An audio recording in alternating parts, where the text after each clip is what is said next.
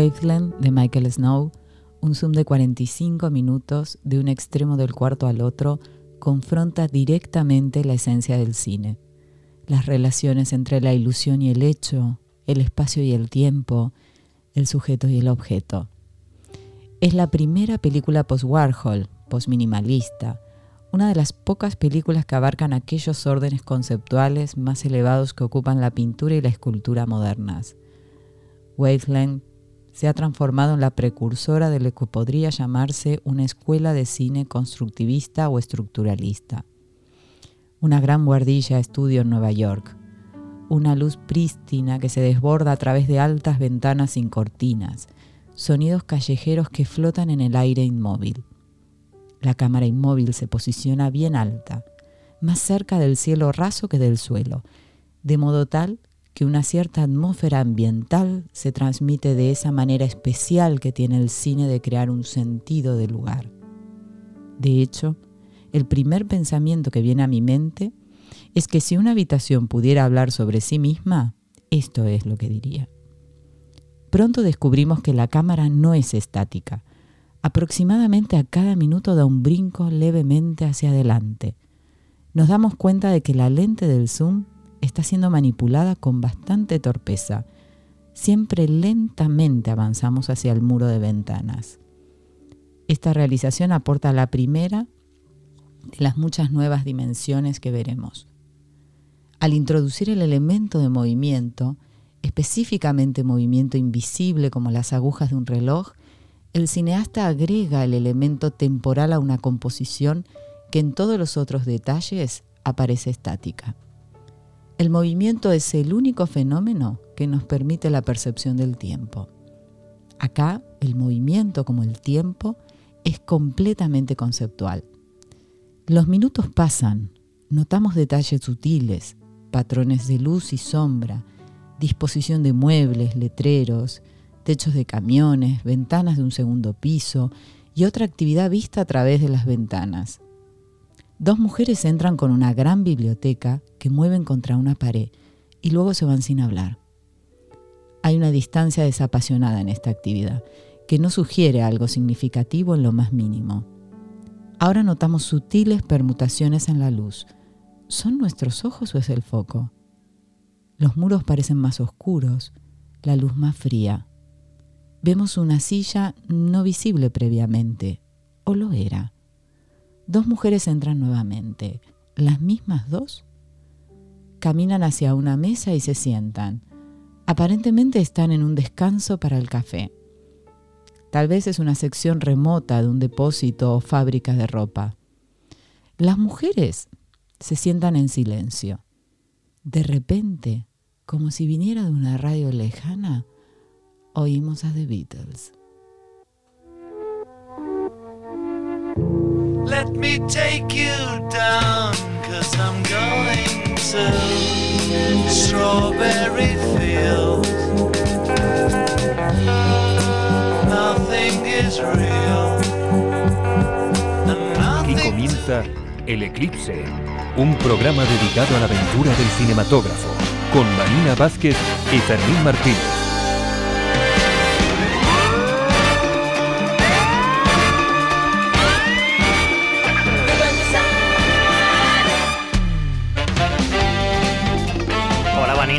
Hola Fermín. Programa número 15. ¡Hala! La niña bonita. La niña, bonita, es verdad, como se dice con la lotería, ¿no? Con la lotería en Argentina, sí. Aquí también se dice, ¿eh? ¿Ah, sí? Ah, sí, sí, Y los dos patitos, la niña bonita y poco más, ¿eh? Y tenéis el muerto, el muerto que parla. No, no tenemos nada de eso. El loco.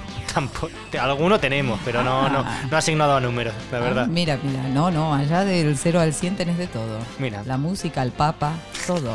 Con todo lo que sueñes puedes jugar a la lotería. Ah, mira qué truco. Vale, todos los sueños asociados a un número. Qué contrastes tenemos, ¿no? De, de este texto bueno, la lotería. No, si no te creas que hay tanto contraste, porque yo creo que toda esta gente que, que viene del cine experimental, etcétera, yo creo que todas estas cosas les gustaban bastante. Ah, eh, todo esto, las drogas también les gustaba bastante. algunos, algunos. Bueno, la verdad es que el texto que, con el que hemos empezado es un texto muy chulo eh, de Jen Blood, incluido o recopilado dentro de un libro que, bueno, el libro se llama Cine Expandido. Y él es de alguna manera el creador de ese concepto, el cine expandido. ¿Y por qué hemos empezado con este texto? Pues porque el pasado 6 de abril eh, fallecía este hombre, eh, Jen Blood, que fue de alguna manera un hombre muy importante en eh, lo que es la historiografía del cine experimental a través de sus textos y sobre todo en este, en este libro eh, que se editó en Argentina, yo creo que es la primera vez que se editaban todos estos textos en, español, eh, son unos textos eh, que se publicaron, artículos que se publicaron en Los Ángeles Free Press entre 1967 y 1970. La verdad que yo a estas alturas de la vida no sé cuán fácil y difícil será conseguir este libro, pero bueno, sospecho que, bueno, hoy en día hay muchos que hay que buscar en las redes y Sí, hoy en día hay muchos recursos para, mm. para, para, encontrar estos textos. Y es muy interesante porque, fíjate, eh, estos artículos de los 60 y de los 70 que, que de alguna manera pues nos hablan de unas eh, películas em, eh, que, que, muchos no habríamos podido ver. Yo, precisamente, Waveland, hemos elegido este, este texto porque em, yo recuerdo haber visto esta película contigo. Mm dentro de un ciclo en un centro de arte contemporáneo, mm. eh, dentro de un ciclo que se llama Radicales Libres, una película difícil de ver, durilla de ver, pero muy interesante. Y me daba cuenta de que em, para mucha gente de la época era muy difícil ver estas películas. Mm. Hoy en día ya no es tan difícil, por, por bueno, por, porque hay, hay centros de cultura contemporánea, etcétera, programando este tipo de películas de cine experimental. Y de alguna manera hay una reivindicación y hay mm. festivales en, en España como el S8, como el punto de vista bajo la dirección de Garbiño Ortega, y mm. bueno, y antes, ¿eh? que, se han fijado de alguna manera en el, bastante en el cine experimental. Pero hubo mucha gente durante mucho tiempo que solo podían conocer estas películas a través de, los textos. Y algo que hacía muy bien Jane John Blood y que me parece que en el texto está muy bien es describir lo que él recordaba. pensemos que eh, los críticos en aquella época eh, escribiendo las películas de alguna manera de memoria, tomaban ciertas notas, pero es después. increíble, ¿no? Claro. lo, acertado que es, eh, que es la descripción con la película. Sí, sí, sí. Es como. Me venían, como repasamos imágenes de la película. Te acordabas, ¿verdad? Me acordaba y decía, sí, sí, estamos, eh, estamos frente a la película tal cual y pensar en eso, ¿no? En qué momento la escribe y y a partir de su propia percepción, ¿no? pues sí. Bueno, pues con ese texto, así comienza nuestro homenaje de hoy a Jane John Blood y con un poquito de música y enseguida nos metemos en harina. Y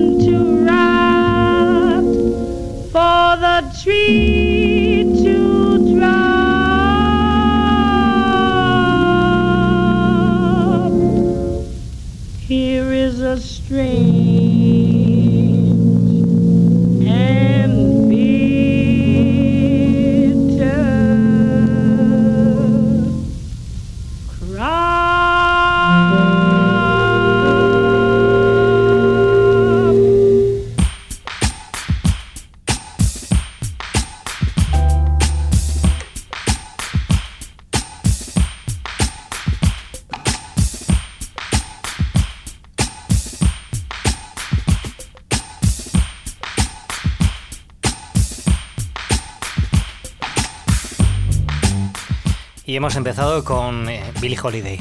Mm. A tu propuesta. Qué bonita, ¿no? Qué bonita. Qué bonito el, ruido de la grabación. Me encanta. Sí, la verdad que esto es una discusión que se hace mucho con las películas, ¿no? Cuando eh, restauran las películas, esto es una, es una restauración, ¿no? De, Strange Fruit. Eh, cuando restauran las películas eh, siempre se tiene como hay como una, como una polémica, bueno, una, polémica, y como una decisión muy importante para tomar, ¿no? Que es a veces cuando eh, ha, pasado, sobre todo con las restauraciones de las películas de Cerezo, eh, de Enrique Cerezo, eh, que, las hacían a lo baratillo y las pasaban por un software medio automatizado que de alguna manera pues arrasaba con todo el grano, ¿no? Mm. Y, bueno, luego es verdad que luego se han corregido, etcétera. Y hay como eso, pues una, una decisión para tomar si conservar el grano original, si no conservar el grano mm. original. No sé, hace poco viendo un eh, Pierre Le Fou eh, de, de, Jean-Luc Godard en casa de un amigo, decíamos que probablemente es una restauración, la vimos en, en Blu-ray en una copia increíble decíamos que probablemente ni siquiera Godard la vio tan bien. Mm. Eh, cuando se estrenó la película, ¿no? Porque, porque bueno, las películas en 35 milímetros, pues sabes que sufrían, bueno, pues deterioros, mm, evidentemente, ¿no? suciedad, etcétera, que es una película que estaba al aire, le pasaban muchas cosas. Mm. Y con lo digital no, no pasa. Claro, será la misma película, que. claro, y ahora al hilo también de las restauraciones de las películas de Wong Kar Wai, que se ha ocupado él personalmente. Bueno, eh, eso es Pero ha habido un cambio de colorimetría en las películas. Mm. El Señor de los Anillos, eh, que se ha estrenado hace poco, han hecho un cambio de colorimetría también. Mm. Se ha estrenado en cines para adecuar eh, los tonos cromáticos de la película y para equipararlos entre el, Señor de los Anillos y el Hobbit. Claro, entre el Señor de los Anillos y, el, y las películas del Hobbit entre la primera película de los años y la primera del Hobbit, claro, yo creo que pasaron como 15 años. Mm. Y claro, cambió la tecnología, cambiaron muchas cosas y, cambian las modas. Y cambia a quien vuelve. Es decir, Wong Kar Wai vuelve a sus películas y también él ha cambiado. Entonces, bueno, mm. ¿dónde lo filmado, filmado está, dónde tiene margen, ¿no? O dónde puede crear, recrear, o qué le dan las herramientas actuales. ¿Y cuál es la película? ¿Cuál es la original? ¿cuál, ¿cuál es la.? ¿Cuáles? Las dos. Bueno, las tres. Si hay dos o tres, mejor. Pero siempre esto es un... Quiero decir que ahora se habla mucho de esto, pero siempre hubo montajes diferentes de las películas. Bueno, ya desde los orígenes del cine se hacían montajes mm. diferentes de diferentes duraciones para diferentes países. Pero fíjate, los intérpretes musicales, eh, no sé, ahora pienso en pianistas, pero podríamos pensar hasta en Johnny Cash, ¿no? Mm. Lo escuchas y dices, es el Johnny Cash de tal año o, incluso en, en los bueno, yo en, mi caso, yo en mi caso, Johnny Cash me quedo con el más mayor, bueno, con, el que, con el que menos voz tiene. Pero por ejemplo, en el piano, de la mano del virtuosismo, ¿no? Cuando escuchas, no sé, a un Horowitz, un Rubinstein, dicen, bueno, este es el Rubinstein que tenía 80 años, pero claro, eh, que, es mejor, que es mejor no, no tener en las manos. Eh, eh, claro, que cómo escuchar de 80, ¿no? Si, si, si, todo ha ido bien, ¿no?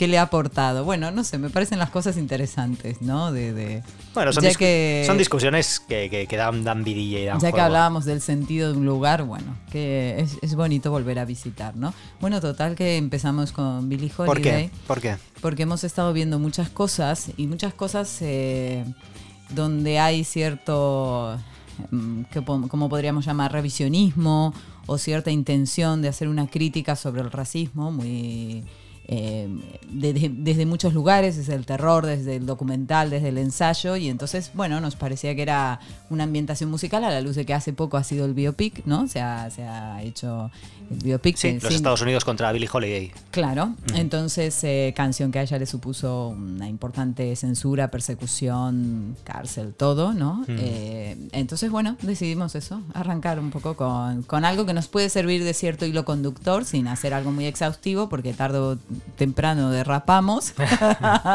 sí, pero, bueno. pero esto es algo que se ha dado un poco por casualidad. Nos hemos puesto a ver eh, películas, series, etcétera, y como bueno, evidentemente estamos en el año que estamos y mm. estamos con, el contexto social, político en Estados Unidos con el que estamos. Y evidentemente estas ficciones tenían que iban a tratar esos temas. Tradicionalmente, de alguna manera, además, el cine de terror siempre ha, trasladado a la pantalla los miedos contemporáneos. Eh, y esto en la serie Dem tanto en la serie Dem como sobre todo ¿no? en las cosas que nos vamos a fijar. Eh, en la serie de M y en, la, en el documental de Raúl Peck, Mm. que está disponible en HBO, eh, cuatro, cuatro capítulos, que se llama Exterminada a todos los salvajes. Sí, sí. Ojo que yo creo que hay un momento como de revisión de muchos puntos, ¿eh? De, Pero revisión en el buen sentido, ¿te refieres? Y en el malo también, ¿no? Y en el malo, y como leíamos estos días eh, en un intento de, eh, de hablar de qué pasaba con el terror y la enfermedad, Mariana Enríquez nos recordaba cierta cuestión, vamos a llamarla intuitiva, ¿no? Donde previo a la pandemia aparecían una serie de contenidos también en, eh, en ciertas películas y en cuentos y en literatura, y algo también, porque no todas estas producciones son, son posterior, ¿verdad? A- a la- al asesinato. Entonces me parece interesante cómo algo, el arte sigue captando algo del malestar en la cultura, ¿no? Y, y- y volviendo sobre ciertas temáticas o ciertas historias o ciertas reparaciones que la historia no termina de hacer o como sociedad no hacemos y que vemos en estas producciones, ¿no? Mm, ¿Por cuál te parece que empecemos? Por la que te apetezca. Igual, no sé. mismamente, yo iba, a empezar por, por Nomadland, pero nos, nos hemos ido un, un Ah, poco porque de- entregaron los Oscars. Claro, claro. Yo tenía, tenía a empezar con Nomadland, pero claro, al hilo de Strange Fruit, eh, pues nos ha venido un poco todo encima. Igual que- casi más interesante fue la alfombra roja. Ay, no, perdón. Ay, qué mala. Porque no hubo mucha alfombra roja, ¿no? No, es verdad. No, no sé qué hubo, no vi. Bueno, hubo un plano secuencia, hubo un plano secuencia un poco, un poco Rarillo, va. rarillo, sí. La gala dirigida, es es curioso, ¿eh? Pues la gala, la gala, esto pues nos ha dicho mucho. La gala estaba dirigida por Steven Soderbergh, que una de las primeras pelis que vimos durante la pandemia para enterarnos un poco de qué iba el asunto fue la película Contagio de Steven Soderbergh, ¿verdad? que nos pusimos súper paranoicos. O sea, no queríamos Sí. tocar Hablando nada. de cosas Sí, premonitorias, no ¿no? queríamos tocar nada, nada porque, porque habíamos visto la secuencia de contagio donde, donde ese personaje va tocando el pomo de la puerta, el- Los maníes los, de- los- los cacahuetes del, del, del bar. Y yo dije, bueno, o sea, Sí. me borro de la tierra. Sí. Eh, bueno, por suerte lo encontramos un poco en razón y bueno, aquí, aquí seguimos Sí. eh, limpios. Limpio, sí. Bueno, eh, sí, Semana de Nomadland. La verdad que de esta película también se ha hablado bastante. Se ha hablado tanto que, bueno, yo... Bueno, ¿a ti te ha gustado la película? a, a mí sí me ha gustado la película. Me parece... Yo conecté con una cosa de la película que estos días también leía en una crítica argentina, un psicoanalista, ¿no? Eh, Sergio Zabalza, que, que un poco que entraba, ¿no? En, en- de actualidad en esta película. Sé que ha habido muchas críticas porque la película no se mete en una crítica eh, contra lo que termina, digamos, la película es la historia, ¿no? De, de- de unas personas. Sí. Bueno, a ver, principalmente eh, muchas críticas. por si alguien no la ha visto sí. todavía. Bueno, que no la haya visto, bueno, chicos. No, no, quiero decir, vamos a contar de qué va por Sí. si alguien Ah, no la ha visto la película. No, me, me refiero a que eh, muchas de las críticas orientadas o sea, se desprendían de, de un artículo de la, de La Marea, Mm. eh, donde la acusaban a la película. Bueno, claro, el, el artículo partía de, de una cosa, para, desde mi punto de vista, eh, un poco raro, ¿no? Que era decir, ¿por qué Nomadland no debe ganar el Oscar, ¿no? Cuando desde. No sé, siempre se ha dicho que, que más da el Oscar, que no tiene Sí, no importancia. mucha- no, no, no, desde en qué, no, eh, Mm. por qué nos importa eh, tanto, ¿no? Y acusaba a la película de alguna manera de blanquear a Amazon, ¿no? Porque es verdad que el, el- el libro, que es un ensayo, que es que la, la- la película parte de un ensayo, es Claro. decir, no estamos hablando de una ficción eh, trasladada a la pantalla, es un ensayo Mm. donde la, la autora Jessica Bruder estuvo un año conviviendo pues con estos, con, bueno, con los nómadas, ¿no? Sí, Por que son decirlo. personas que eh, eh, muchas, no sabemos si todas, yo no lo sé porque el Mm. libro no lo he leído, eh, están en esta situación un poco eh, eh, debido al derrumbe económico del 2008, ¿no? Sí, bueno, que yo- deja yo- mucha gente sin empleo y que de eso se produce un ajuste y una y luego una precarización de todo el sistema, Sí, ¿no? yo de creo que original, originalmente el, el- el- el libro sí que va a tratar eso y yo eh, cuando vi que iban a hacer la película pues me imaginaba me imaginaba una cosa muy Dorotea Lange o un retrato muy, Claro. pero evidentemente la película no va de eso o sea o no es solo eso o sea la película No. en primera persona tenemos a Frances McDormand por bien que esté que es un personaje que entiendo no está en el libro. eh, Mm, No, no lo sé. No lo sabemos, pero no es exactamente verdad, no coincide. No todo coincide con el libro, pero porque no entiendo yo que no se trata de una adaptación a- al uso, ¿no? De un ensayo. Entiendo que es una película. Claro, claro, es una, es una es la, con la película se hace una ficción Mm. y una ficción basada en este personaje eh, interpretado por eh, Frances McDormand y protagonizado por Frances McDormand, que ella es una mujer en un proceso de duelo. Y la película lo que nos va a contar es la historia de Frances McDormand. Todos los personajes, todos los eh, personajes que aparecen alrededor eh, son, son, son, son, personajes secundarios en la película. Eh, que tienen su importancia, ¿vale? Pero que para desmontar un poco este asunto, mm. em, yo me fijo mucho en la secuencia en la que la protagonista habla con la hermana y la hermana le habla de, Estados Unidos como ese gran país de pioneros, de nómadas, mm. que, que, evidentemente eh, Estados Unidos tiene un concepto de sí misma, de, una, una cosa fundacional mm. en, en, inmigrantes que se buscaron la vida y labraron la tierra. ¿no? Sí que luego no es tan así la cosa. Evidentemente, luego nos vamos a ver eh, el documental de Raúl Peck y nos va a contar otra historia. Pero bueno, es verdad que cuando la, cuando la hermana eh, la, ensalza a ella, como hablándole como, como si fuera una pionera, como conectando con el origen, nuestros ancestros mm. de los Estados Unidos, ella la mira como diciendo, ¿de qué me estás hablando? ¿no? Sí, y yo creo que... Y en otra crítica, perdón, y en otra mm. crítica que leí, eh, también que me parecía muy interesante su, la tesis que decía, nos hablaba de los paisajes de los que, aparecen en la película, que son paisajes eh, que podrían ser casi, casi hasta de western, etcétera, pero están despojados de épica. No sé cómo mm. están fotografiados, que no tienen la épica de los paisajes de las películas del oeste, por ejemplo. Mm, o no sé, no tiene, no son esos, esos paisajes de los de, los pioneros de las películas de John Ford o de, o de, lo que sea, ¿no? Sino que están rodados, son bonitos, pero están rodados, para mí, desde mi punto de vista, están eh, em, eh, lavados de épica, por así decirlo. Claro. A mí eh, de la película me parece que el mensaje de la soledad es muy potente, ¿no? Me parece que la soledad ahí está, está descrita y me parece también que frente a esa experiencia de desamparo que eh, donde te ves vulnerable, donde eh, donde te ves miserable, si se quiere, ¿no? Eh, podría haber, si se quiere, otra película que fuera una crítica del sistema, pero se inclina más por la salida desde un lugar de dignidad, me parece a mí, desde dignidad que pasa por, por el lazo con otro, el lazo con otro que en este caso son los otros que están en esa situación. Em, y un lazo que parte de una reflexión, de, de, dignificarse como personas, de hacer esos encuentros, ¿no?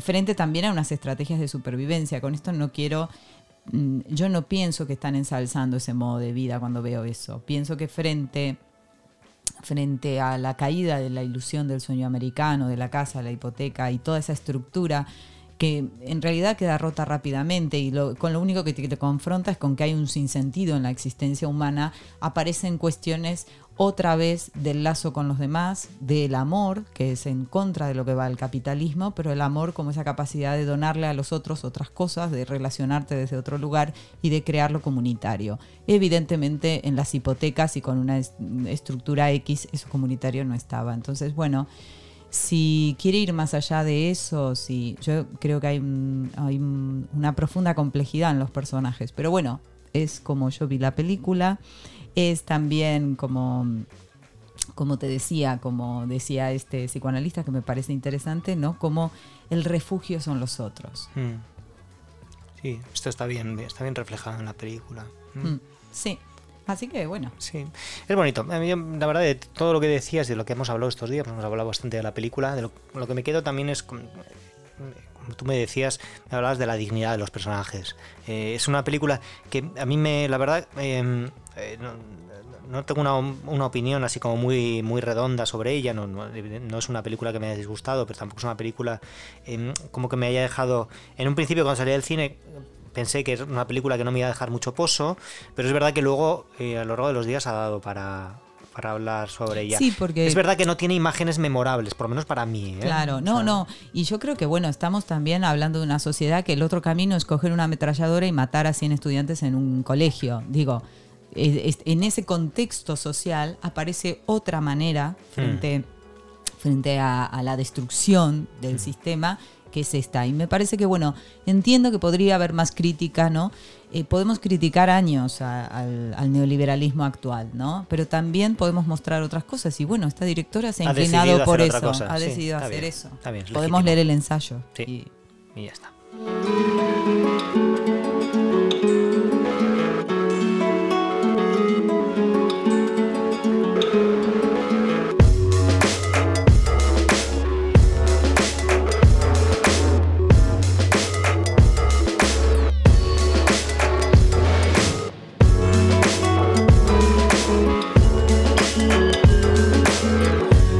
Hablábamos de pioneros y pioneras en Estados Unidos, eh, evidentemente tenemos que hablar de un documental que, te, ha, bueno, te ha tenido completamente atrapada. Los es exterminada a todos los salvajes en cuatro capítulos. me mató, es un ensayo de Raúl Peck, ¿verdad? Un ensayo documental. Sí, sí esto es así. HBO eh, eh, le propone a Raúl Peck, que es un, es un hombre documentalista que la verdad que tiene una carrera muy larga desde los 70, eh, de casi todo, sobre todo documentales y algunas ficciones, y le dio como una especie de cheque en blanco, le dijo, bueno, Mm, bueno, queremos que hagas algo de duración, lo que sea, y sobre el tema que a ti te apetezca. Evidentemente, Raúl Peck, ya sabían un poco por dónde, por dónde iba a salir la cosa, pero Raúl Peck es verdad que en los últimos años eh, se ha oído más hablar de él, sobre todo por la película em, I Am Not Your Negro, un mm. documental que fue bastante sonado, y, eh, eh, y El joven Karl Marx también, que mm. tuvo un estreno de cines en España pues bastante limitadillo, mm. etcétera. Pero bueno, con esta película, la verdad que con esta película, con esta serie documental, la verdad que tengo mis más y mis menos, pero me parece que eh, me parece que trae tesis nuevas o dice cosas nuevas, ¿no? Y eso es algo que me, parece, me parece interesante. No sé, a mí me gusta mucho eh, la parte personal, porque si bien él va a usar muchísimas imágenes de archivo y, va a ir a muchos momentos de la historia, va a ir y venir por la historia y va a ir mm, eh, hablando de todas las veces que exterminar a todos los salvajes se hizo, se hizo mm, acto, ¿no? Mm. están sus vídeos familiares personales, donde el relato se vuelve mucho más en primera persona y donde hay un compromiso con eh, lo que se sabe, ¿no? Mm. Y en ese sentido, eh, yo creo que su voz en off, que acompaña eh, todo el guion, su, su homenaje a sus amigos historiadores y a sus amigas historiadoras, ¿no? Que son quienes de algún modo le van abriendo mm.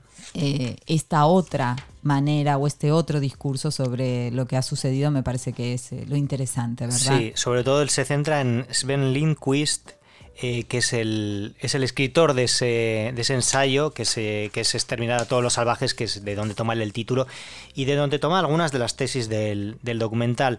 está hecho de una manera así como bastante curiosa, como tiene como varios como tres frentes, ¿no? Por un lado, el documental más tradicional con imágenes de archivo y la voz en off.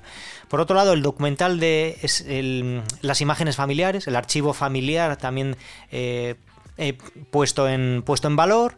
Y por otra parte, la parte que a mí me resulta más floja o la que menos me mm. interesa, que es la, parte ficcionada, ¿no? Mm, con eh, unos actores y actrices que van ¿no? representando momentos. Eso, sí, son los mismos actores que de alguna manera van representando diferentes momentos de la historia del genocidio y la supremacía blanca. Y donde quiere todo el tiempo resaltar esa relación más cercana entre el genocida y la persona a ser exterminada, es decir, se acerca a la intimidad, ¿no? Mm. De la negra que bañaba al colonizador, del colonizador que mataba al hijo de la negra. Es decir, se acerca a esas cosas que es difícil también que eso funcione 100% bien. Pero yo creo que el momento donde aparece la voz de él y, aparecen sus... Eh, sus eh, vídeos familiares, que además son preciosos, ¿no? no tiene unos vídeos sí, familiares. bueno, es que la familia grababa, pero grababa súper bien, además, con, pero con, mucho arte. Sí, sí, sí, y ese entrelazamiento entre distintos exterminios en, en la historia...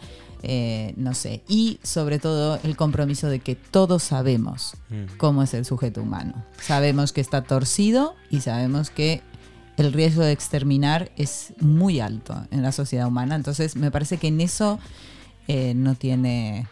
No, no, da descanso, que es lo que puede resultar a veces un poco, eh, ¿no? Eh, como cuesta arriba. sí, y una manera muy hábil de llevarte a, una tesis en, la que él, de alguna manera, bueno, conecta toda la historia de la humanidad como una historia de, genocidio y, supremacía blanca, ¿no? desde, eh, vamos, desde el viaje de Colón, pasando por el nazismo hasta el Black Lives Matter, ¿no? Mm, o sea, como una sucesión sin, sin fin de, Sí, de repetición ¿Sí? todo el tiempo. Mm. Sí, sí. Es como un malestar en la cultura versión documental.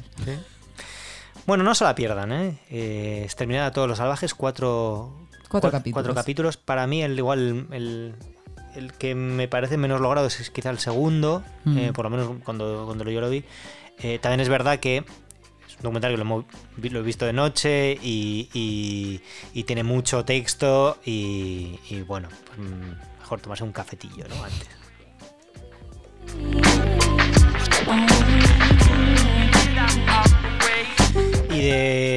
Primo hermano, de Dem, que de alguna manera no tiene nada que ver porque esta sí que es una ficción, Mm. eh, pero la, la- el, el tema que va a tratar de, de fondo también pues es el racismo. En este caso eh, estamos hablando de la serie Dem, una serie que está en Amazon Prime Video, una serie que casi no la veo porque había leído, tenía bastante, tenía malas críticas, las que había leído y más vale que le demos una oportunidad porque la serie está realmente bien, realmente, realmente bien. Em, Nos va a contar eh, la historia de una familia. Ujú. eh, Sí, que en 1953 vive en Carolina del Norte. Y eh, hay un proceso que también lo cuenta en la serie que se llama La Gran Migración, Mm. donde eh, mucho- muchos, eh, muchas familias negras del sur de los Estados Unidos se, mm, viajaron al norte en busca de, bueno, de trabajo y nuevas oportunidades. ¿no? En este caso, esta familia va a caer en un, en un momento en el que bueno, pues ya las leyes eh, han cambiado y, y ya no se debe discriminar eh, por, eh, por motivos de raza. mm, Y caen en un vecindario, eh, todos de raza blanca mm. y además bastante racistas, Sí, ¿no? sí. Que les van a hacer un, desde luego, un boicot a la familia, desde las amenazas hasta, desde lo más sutil hasta las amenazas directas para, para echarlos del barrio. Mm. Y esto va a estar contado en clave de terror. ¿eh? Y esto es a lo que me refería con que eh, de alguna manera el terror siempre eh, cuenta eh, los miedos de eh, las sociedades contemporáneas, ¿no? En la sociedad de los años 50, si eras negro eh, en Los Ángeles, que es donde transcurre la, la serie, Hacia dónde migran. hacia donde migran, pues la verdad es que lo, lo tenías muy mal. Muy mal, hay una trama inmobiliaria detrás de todo esto que se va a explicar muy bien, cuál, cómo era el mecanismo ¿no? de, de- de engañar, estafar, de, de- ir generando valor en unos barrios, en otros, eso está eh, muy bien relatado. Y luego también creo que hace un buen ejercicio de relatar de qué nivel de violencia estamos hablando. Mm. Es un- una violencia contada de una manera que eh, pone los pelos de punta, pero sobre hechos que sabemos que, que han ocurrido, ¿no? Porque a veces ves sí la algo incendi- la cruz incendiada, ¿no? Que hacían los de las, ca- en las casas y demás, pero aquí el nivel de violencia, el nivel de odio, el nivel de, de opresión sobre la gente negra está contado de una manera muy brutal y, y- y que creo que es el modo que hay que contarlo también, ¿eh? Sí. Y sobre todo dentro del género de terror, que creo que además admite ¿no? que, que esto tenga ese, ese nivel de intensidad. Sí, sí, porque sabemos con qué reglas jugamos y ya no, no, no hay sorpresas. Pero, bueno, te digo, no hay sorpresas, pero para mí el, el episodio 5 es el episodio del- que nos cuenta lo que ha ocurrido con el bebé. El blanco y negro es... Bueno, es, es de- es las cosas más bestias que he visto yo Sí. en, en ficciones eh, seriadas, televisivas, eh, Sí. de verdad. Y no porque haya un exceso de recreación en la imagen, me parece no, a mí. no, ¿eh? no, no, es una violencia. de- Es- es- funciona la del relato. identificación Es la de una violencia- manera- la violencia del relato. La es violencia, tan- sí, es, eh, es impresionante. No sé. eh, estamos cinco episodios esperando eh, a saber exactamente qué es lo, ha ocurrido, lo que ha Mm. ocurrido. No sé. eh, no sé si es estrategia de cómo están. La verdad que no lo sé. De cómo están. Está, está lo- eh, focalizado en, en el, en, en- en el lugar de la historia en el que nos lo van a contar.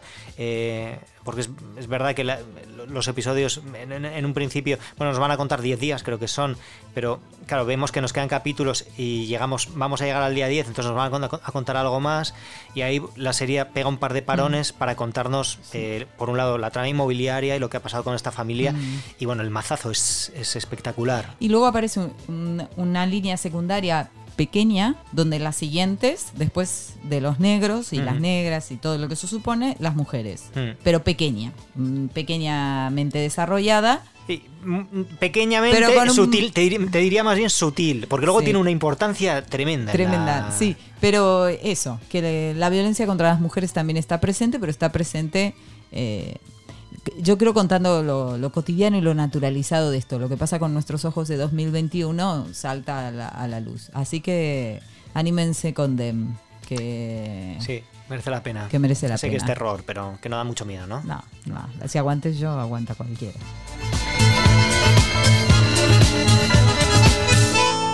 Y hablamos de violencia contra las mujeres y evidentemente pues tenemos que hablar de una joven prometedora. Sí, sí. ¿Qué diríamos? ¿Qué diríamos? Yo, la verdad que todavía, te, soy sincero, la vimos hace ya, pues, eh, no sé, unas semanas. Y. Eh, a, ver, yo la película me, gustó cuando la vi, pero me genera. Tengo la misma, la misma duda que tiene todo el mundo. Y esto, bueno. Eh, ¿Cuál es la duda de todo el mundo? Yo nunca sé qué duda todo el mundo. tiene que ver con el final. Ah, yo tengo una explicación, no sé si estará bien. Bueno, a ver, el, el debate eh, es sobre si es. Claro, al final. Eh, bueno, a ver, esto es un, viene el spoiler más grande de la historia del, universo. Ay, pero eh, ¿lo tenés que hacer? ¿El spoiler? Sí, claro. Si hablamos de las películas, hablamos del spoiler. Em, el, hecho de que. El hecho de que. Em, de que ella sea asesinada al final de la, de la película. Hmm. La protagonista. Em, ¿No es acaso una nueva una nueva revictimización de la protagonista. Em, desde algunos sectores feministas se preguntaban si no era. Em, si no, no había sufrido suficiente como para encima morir otra vez, ¿no? Yo tengo una. Y pero. No sé qué. claro, la, te voy a decir una cosa. La vida es así. No sé qué se cree la gente que se enfrenta al patriarcado. Es decir, si hay algo que me parece a mí estupendo de la película, es que nunca te hace pensar que ella es otra cosa que una mujer en esa circunstancia. Mm. Porque en, todos sus actos, ella, eh, vamos a explicar un poco la, la sinopsis para quien no ha visto la película, es una mujer que a partir de una situación en la universidad con una amiga, ¿no? Una amiga tiene eh, una circunstancia a partir de una violación. Ella eh, eh, tiene una situación muy traumática, ella no es la violada, pero hay una situación muy traumática y entonces esto conduce a que como joven promesa la medicina no continúe sus estudios de medicina y esté en un círculo de hacer justicia por esta amiga con diferentes mm, formas, ¿no? Citando a hombres por la noche, haciéndose pasar por borracha, desconcertando, bueno, haciendo una serie de movidas. En todas esas movidas ella está en riesgo, en todas. No hay ninguna donde algo impida que muera en cualquiera de esas cosas que parecen muy simples, pero que es jugártela en la intimidad de un cuarto a solas con un hombre. Y sé que hay hombres mosqueados con la película en este sentido, pero es lo que pasa. Mm. No, y en un ámbito donde, como vemos, la violación genera una, doble moral para ellos, pobres que son sospechosos de... Sí, para nosotros aparte se nos resignifica un poco más porque la violación de la, de la amiga es en manada con el peso que, tiene todo eso para, nosotros. Pero mm, eh, hay también un debate sobre mm, cómo interpretar el hecho de que em, ella eh, de alguna manera se anticipe ¿no? a, a su muerte y mande esa carta a la policía y, y, el, y, el, y el asesino sea, sea arrestado en el, día de la boda. Y porque, a ver, se enfrenta a estar en una situación donde estuvo esta amiga. ¿Quién piensa que puede salir de otra manera? El debate, el debate, es si esto estaba planificado o si ella lo había hecho por si acaso. ¿Mm? Ah, si ella pensa, bueno, sea como sea, si no vuelvo, envía esto. Mm. Es como, pero como vemos en muchas otras películas. Mm. Si no vuelvo, lo que pasa es que no nos construyen una heroína de Marvel que sale de las cenizas y sale volando y nos construyen la realidad. Mm. Cuando te enfrentas a determinados sujetos, este es el riesgo que se corre. A mí en eso, a mí me parece que la película muestra muy bien eh, cuando hablamos de una situación de vulnerabilidad de qué estamos hablando, ¿no? Y el nivel de violencia que se puede ejercer contra contra una mujer es este o puede ser peor, ¿no? Pero... Es verdad que la película, de alguna manera, con los colores pop y con las canciones de Paris Hilton, ¿no? Que aparecen en la película y todo eso, eh, casi eh, tienes la sensación de estar viendo pues una, una película de estas de lo que se llama mm, eh, Rape Revenge, ¿no? Que es estas películas que en los últimos años hemos visto unas cuantas, de una mujer violada que... que se cobra la venganza, Exactamente, ¿no? Eso es. y, pero mm, resulta que la película no es eso y termina la película y te quedas con la sonrisa helada, ¿no? Claro. Entonces, en ese sentido, creo que la La película. venganza funciona. tiene un precio, Mm. porque la venganza es desde esa propia condición. Pero no creo que sea revictimizada, no, no, no lo había pensado, que ella pudiera ser revictimizada. No, y yo tampoco creo, creo que. que es la parte más real de la Sí. película. ¿eh? Sí, yo tampoco digamos. creo que sea un castigo por la venganza o que la venganza tenga un precio. O sea, pienso que es. Bueno, es lo que te va a pasar o lo que te puede pasar, casi. Y que hay que seguro. animarse a decir que la realidad es esa, que las Mm. posibilidades de que vos quieras, eh, porque podés sufrir violencia de muchas formas, también a través de la difamación, de las redes. Mira en Pamplona, la chica de la manada, lo que le costó Mm. el juicio. ¿Qué hicieron? Eh, sacaron toda su vida privada, es Mm. decir, la investigaron, dijeron Mm. que, es decir, y no estamos hablando de una situación de venganza ni mucho menos, ¿no? Mm. Pero yo creo que lo que toma mucha dimensión es que ese que fue un violador, ¿no? Mm. Pasar a ser un asesino no cuesta nada en este caso, ¿no? Bueno, eso es interesante. Es- me parece que si, nos, si solo dejamos el punto clave en ella, nos perdemos la otra dimensión, la dimensión de todos los cómplices y de todos los cómplices desde el silencio que hay de lo que ocurre. Estamos hablando de, un- de- de que la violación en las universidades de Estados Unidos es un problema sumamente serio, donde las culpables son ellas por beber. Mm. No, y lo que, lo que dices a mí me parece interesante porque a veces cuando, cuando vemos un, un- un asesinato, un, un caso de violencia, eh, violencia contra las mujeres, eh, claro, es como para mucha gente es como sorpresa, ¿no? Lo de era, era un buen vecino, siempre saludaba, eh, era un chico majo. tenía- Bueno, pero vamos a cuidar su presunción de inocencia. Claro. es que la peli va muy a esos lugares. Entonces me parece a mí que eh, además de mostrarnos esa situación de ella, nos muestra que ese violador puede ser un asesino. Acorralalo, acorralá a los amigos. ¿Qué hacen todos? Encubrir. Mira todo lo que había en esa cabaña y no se enteran ni... Vamos. Son capaces, por eso también esto, de sacarla de la cabaña, de hacer una fogata y quemarla Mm. y decir aquí no ha pasado nada. Entonces, si eso, no sé, está bien, nos llevan hasta las últimas circunstancias en la peli para que veas la, la- la dimensión de, de lo que hablamos cuando hablamos de violencia. ¿eh? Mm. Violencia de género o violencia contra las mujeres, eh, que es reconocida como tal recién en el año 93 por organismos internacionales, digo, como para tener una noción de qué hablamos.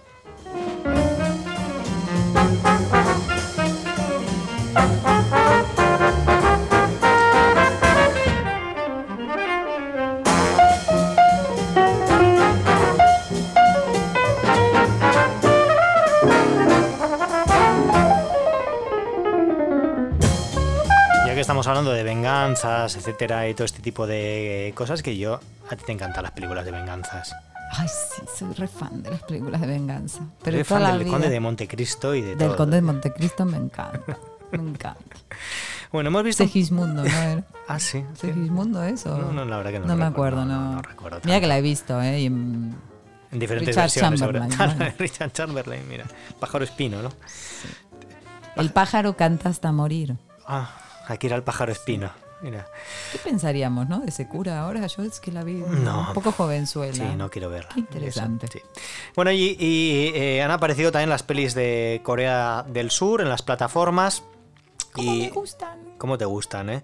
Y hemos tenido pues un par de pelis, eh, bueno, una es que es Liberanos del Mal, que está en, bueno, pues en todas las plataformas, un poco en Movistar, en, yo creo que en Filming de pago, en Movistar de pago, en, bueno, todas, todas las que son de pago, Sí. eh, Liberanos del Mal, y luego, que, que, que está bastante, bastante entretenida, y luego la que nos hayamos fijado más, que es Noche en el Paraíso, que está en Netflix, y que eh, nos- la verdad que la, habíamos dado una oportunidad porque había estado en el Festival de Cine de Venecia, eh, fuera de competencia. Sabes que ahora, después de Parásitos, ahora todos los festivales del cine eh, van a coger las Viene películas surcoreanas. Pero- Tocote, todo así, viene todo. Vienen todas juntas y todos buscando cuál es la mejor película surcoreana del año.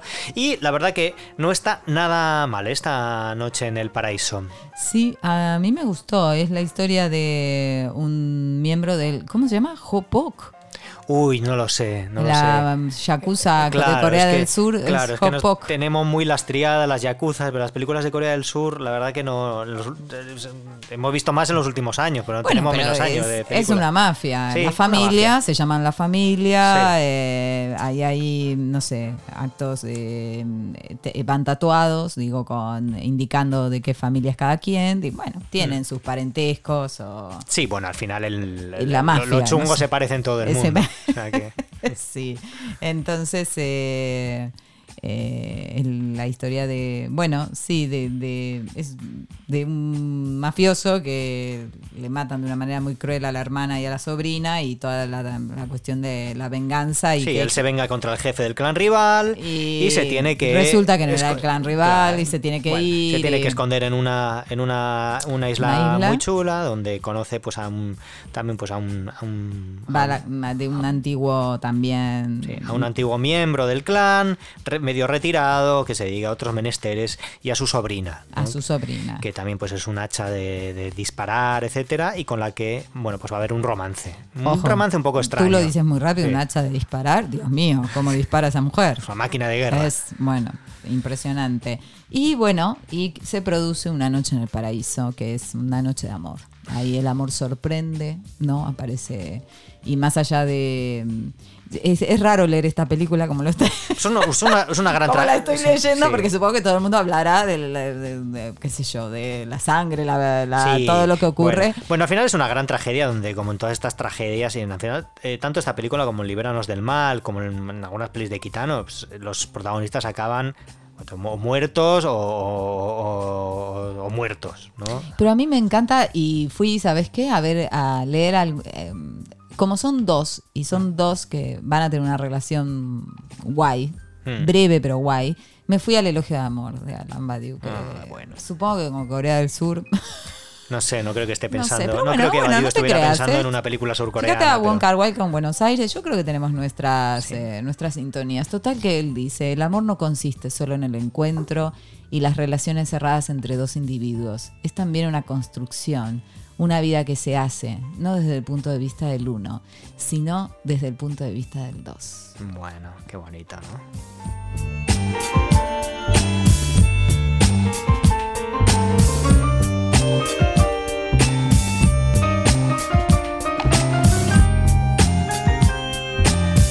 La verdad que estamos un, como centrándonos poco, picoteando. Hemos estado picoteando mucho, ¿eh? Y hemos rescatado eh, una película que no habíamos visto en su momento. Y que yo Más mujeres. Sí, Te estoy llevando por el mal camino. Son mujeres en esta casa. Bueno, pero pues que hay mujeres haciendo. A ver, tan. A ver, ahora mismo, la peli de terror. Las bueno, por lo menos en literatura, eh, lo más interesante que estamos leyendo en actual de terror viene de, mujeres y latinoamericanas. Vale, es que mi favorita es Mariana Enríquez y, tanto los libros de relatos como, sobre todo, Nuestra parte de noche, que es una novela este, excepcional, es una novela mm. que me encanta. Sí. Em, María Fernanda Ampuero, eh, Pelea de Gallos. Eh, Otra forma del terror. Aunque no sé, no, ya sé que no es terror, pero, sí, pero sí se acerca al terror de una manera. Sí, Mónica Ojeda, que hizo mm. Mandíbula, ahora ha hecho Las Voladoras.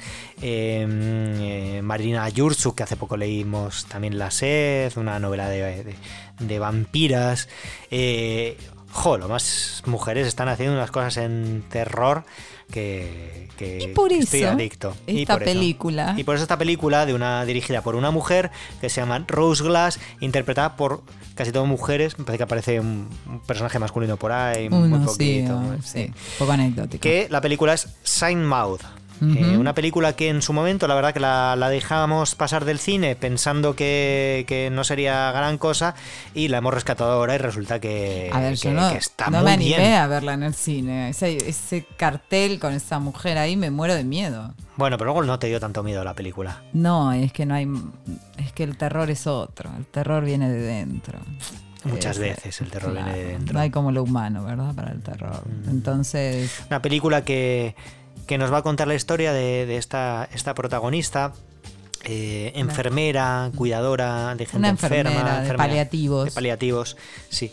Que eh, em, eh, se va a tener que, em, cuidar a una, ¿verdad? A una mujer que ha sido bailarina, que tiene un linfoma en la médula, es joven y, y bueno, y está en una situación terminal, ¿no? Pero la enfermera tiene un pasado, tiene un... Bueno, tiene delirios místicos, ¿no? Básicamente. tiene un momento bastante de desencadenamiento que le lleva a una cuestión mística importante y cree que tiene que salvar a esta mujer moribunda, ¿no?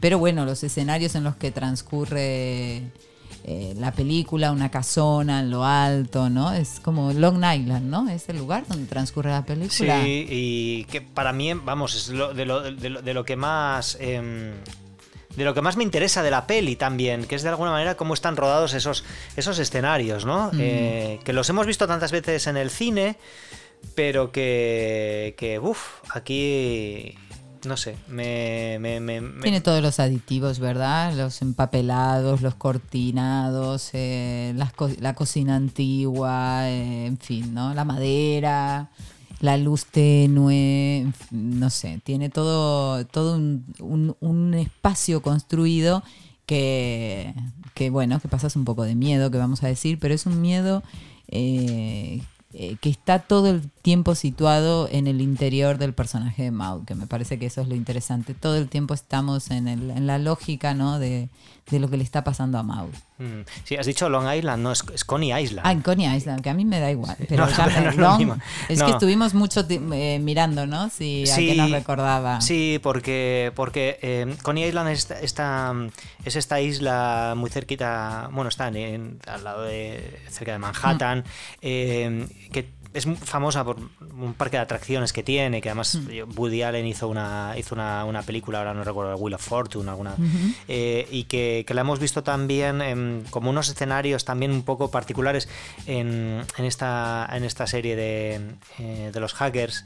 Eh, ah, sí, Mr. Robot. Mr. Robot, una serie que está muy bien también y que, y que transcurría y que está, está, está muy interesante.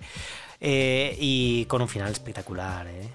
En la película sí, Mouth. Sí, me, gusta mucho. Sí, Bueno, y todos, todos están muy bien. Sí, recupérenla. Y, sí, y sobre todo esa cosa que tiene también de... O sea, por un lado está el delirio místico de ella y por otro lado está la enfermedad de la, de, la, de la persona que tiene que cuidar, esa mujer eh, que se ha valido toda su vida del cuerpo, una bailarina, mm. que, que, que de alguna manera, claro, la enfermedad del cáncer la ataca a, a lo que ha sido todo ella, ¿no? Entonces... Es que el cuerpo está muy bien trabajado en la película. Es decir, es el, el cuerpo enfermo por el cáncer, pero después es el cuerpo afectado por un lenguaje que, que lo significa desde esa manera eh, del dolor, que tu dolor tenga un sentido. Entonces aparece la flagelación, aparecen los cortes. Entonces son, son cuerpos que están afectados por distintas cosas. Una cosa es un cáncer y otra cosa es una cuestión mental y que me parece que está muy bien contado en la película. Y ese bar donde va ella una noche libre, donde, vamos, o sea, están todos hechos polvo. O sea, no hay uno sano en ese bar, ¿no? Sí, sí, Porque sí, ella, ella, está, ella está como el Rosario de la Aurora, pero todos los personajes que hay en el bar, madre mía, ¿no? Sí, sí, pero bueno, al, principio parece que la presencia del cuerpo viene de mano de, la enferma, pero el, cuerpo se hace presente a través del personaje de Maud de otra manera. Entonces, para mí eso es ese diálogo entre los cuerpos es muy bueno en la película. Bueno, que no, no van a pasar miedo. ¿eh? Así que recuperen Sign Mouth. Está ya también en plataformas de alquiler.